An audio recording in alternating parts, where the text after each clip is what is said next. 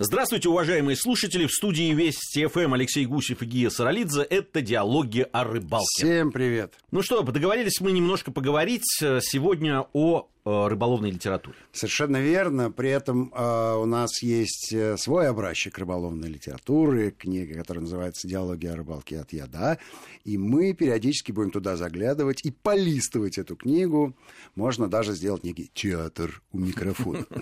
Ну, вот без этого, пожалуйста, без актерства. Театр у микрофона. Да, театр у микрофона. На самом деле про рыболовную литературу мы в свое время говорили, но в основном про журналистику. А вот про такую серьезную литературу не говорили просто потому, что ее фактически не существует.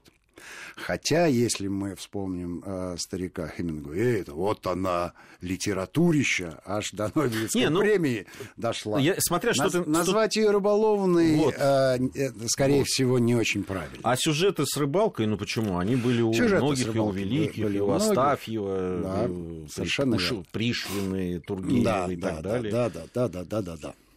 Совершенно верно. Вот. Но рыболовная литература, да, давай э, рассмотрим современную рыболовную литературу. Я э, лично знаю одного писателя, который считается рыболовным писателем, это Женя Константинов. Он пишет детективы с рыболовным подтекстом но тиражи его книг не дотягивают до количества экземпляров, которые дает, допустим, Дарья Донцова. Ну, либо Женька соберется и, наконец, бестселлер напишет, либо оставит эти попытки достигнуть высоченных тиражей и ограничится той аудиторией, которая у него есть.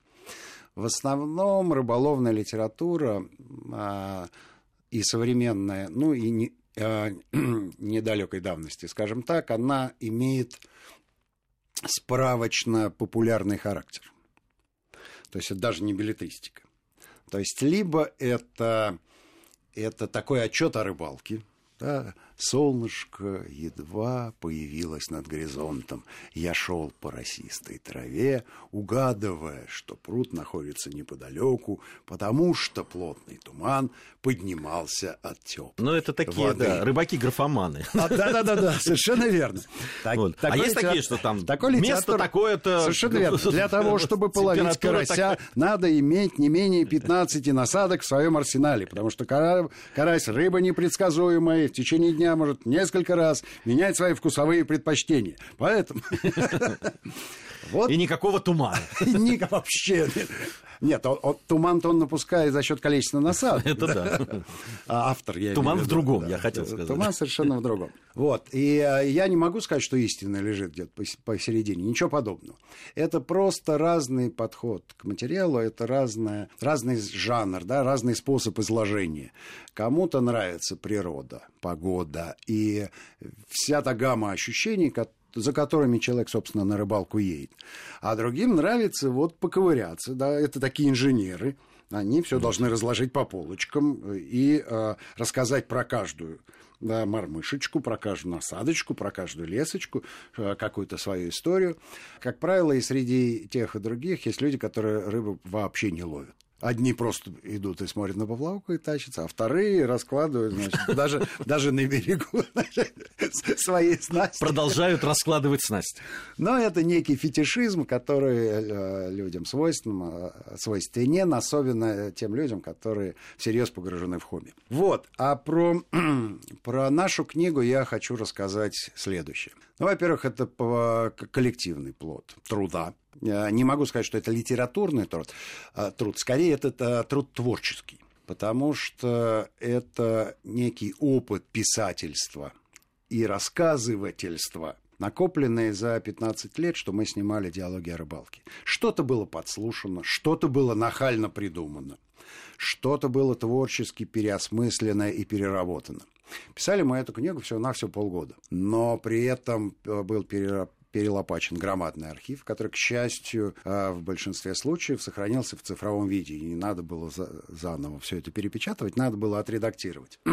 Но довольно долго мы, э, времени мы потратили на то, чтобы понять, какова структура книги. И решили, что все-таки это, это не литература, занимательное чтение, где на, каждой, на каждом развороте, на каждой полосе должно быть не менее 10 а, слов, которые рыболову интересно. И каждое из этих слов... Ну, он как алфавитный такой построен. Совершенно верно. И, и, ну, это, это, не, это и не словарь, это не энциклопедия.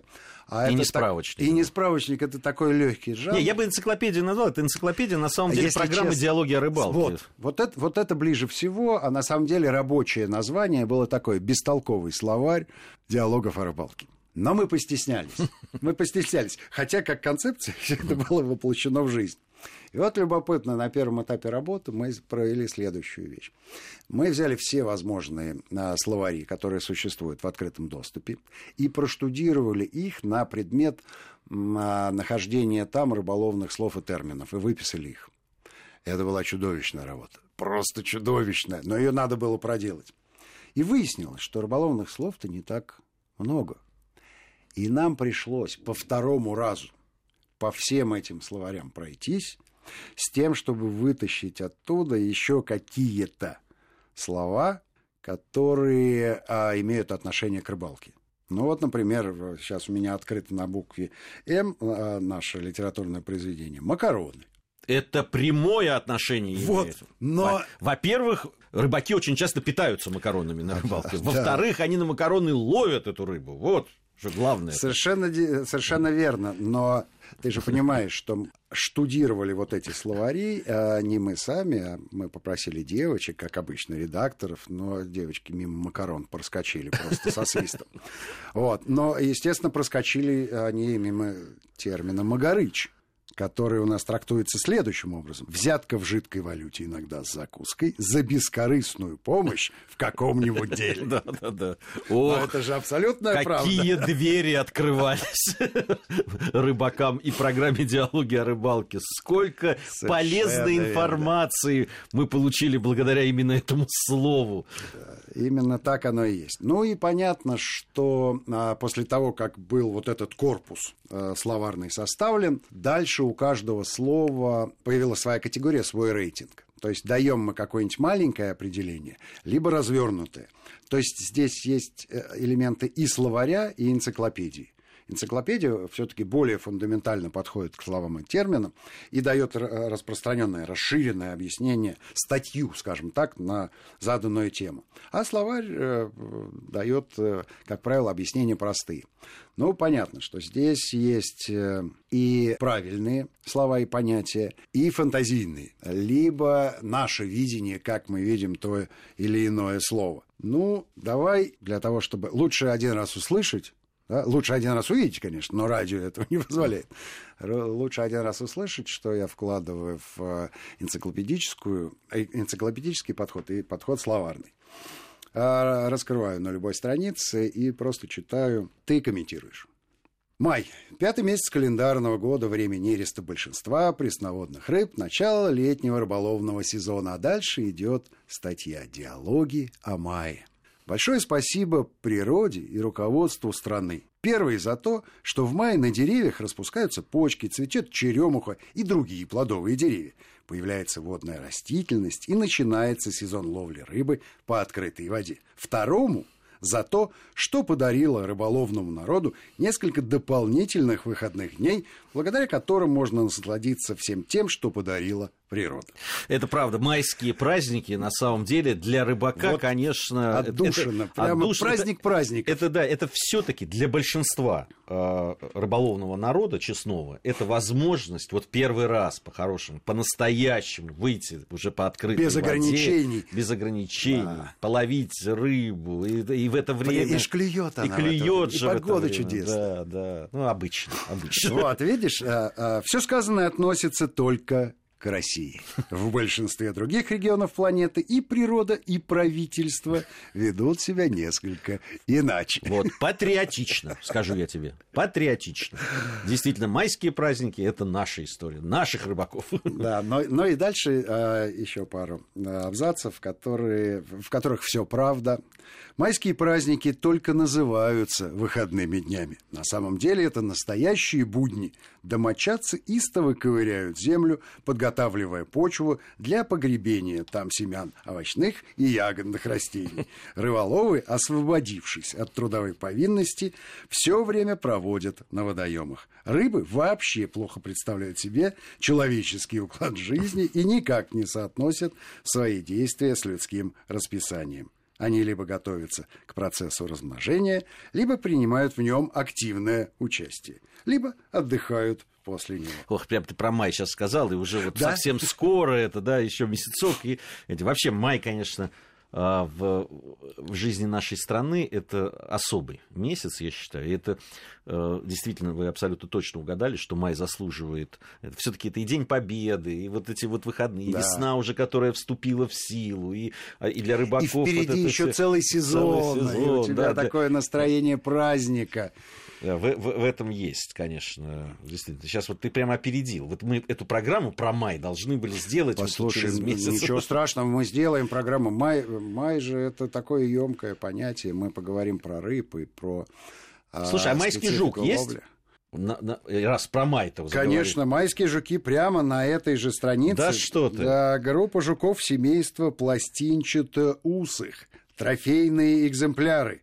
Длина 30 миллиметров. Слушай, а ты ловил на майского закат? Пару, пару раз ловил. Ну, во-первых, я ловил самих майских жуков.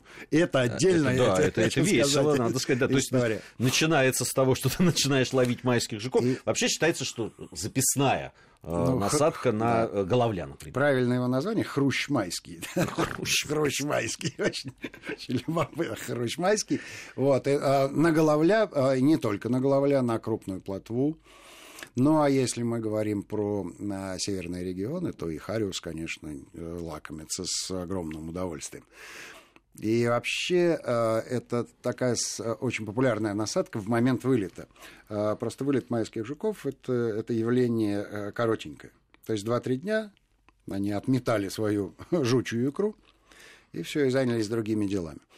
И вот в этот момент буквально вся рыба, она с удовольствием лакомится майскими жуками. Но так, чтобы я попал прям вот на Жор Жорыч, я сказать не могу. Хотя лавливал э, и э, результативно. Но похвастаться э, трофеями не могу, но и количеством особо не могу. А то, что это насадка популярная. Опять же, все это идет от э, от Черкасова, Сабанеева и прочих э, классиков литературы, уж, коли уж мы о них говорим. И я думаю, что в, в их время а, какие-нибудь мушки, нахлыст и блесны были уделом, как мы уже говорили, mm. да, нескольких там... Продвинутых. Десятков людей. Да, какие-нибудь люди там типа крестьян ловили, конечно, на майского жука, которого они могли тут же э, в большом количестве подобрать, а блесна стоила 3 рубля. Корову можно было купить за такие деньги. Ну, и, может, не 3 рубля, но вместе с удилищем-то точно. Вот, поэтому а, большинство сведений о э, растительных и животных насадках все-таки идет от э, более бедной части населения. Да, вот все там нотингемские лесы и катушки, это, конечно, идет от, да, идет от элиты, скажем так. Диалоги рыбалки в Рязанской области, если я не ошибаюсь, снимали э, ловлю головля и в том числе и ловлю майского жука э, в качестве для того, чтобы зритель э, ну, почувствовал всю прелесть охоты за майским жуком, квадрокоптер использовался как жук, то есть его глазами мы видели э, якобы там все да, происходящее. Да, да, да, да, да, я, я видел, это, это симпатичная программа. Вот открыл на букву К, э, случайно совершенно, и попал ровно на ту тему, которую мы сейчас обсуждаем, под э, термином «крокодил». Э, у нас помещена небольшая Э, выжимка из статьи э, каталога 1912 года. Новость. Крокодил-спиннер четырехкратного действия. Модель 1912 года. Патент Бргарди. 1912 году выпущен совершенно новый тип снасточки «Крокодил» со съемным грузом и переставными лопастями, которые дают возможность менять направление вращения приманки с целью, например, обратного откручивания закрутившейся в одну сторону лесы. Кроме того, лопасти могут быть устанавливаемы в четырех различных положениях. Ты э, почитай еще, сейчас мы новости послушаем. А я, а я, а я продолжаю читать. Ты продолжай. Алексей Гусев, Гия Саралидзе, вернемся совсем скоро.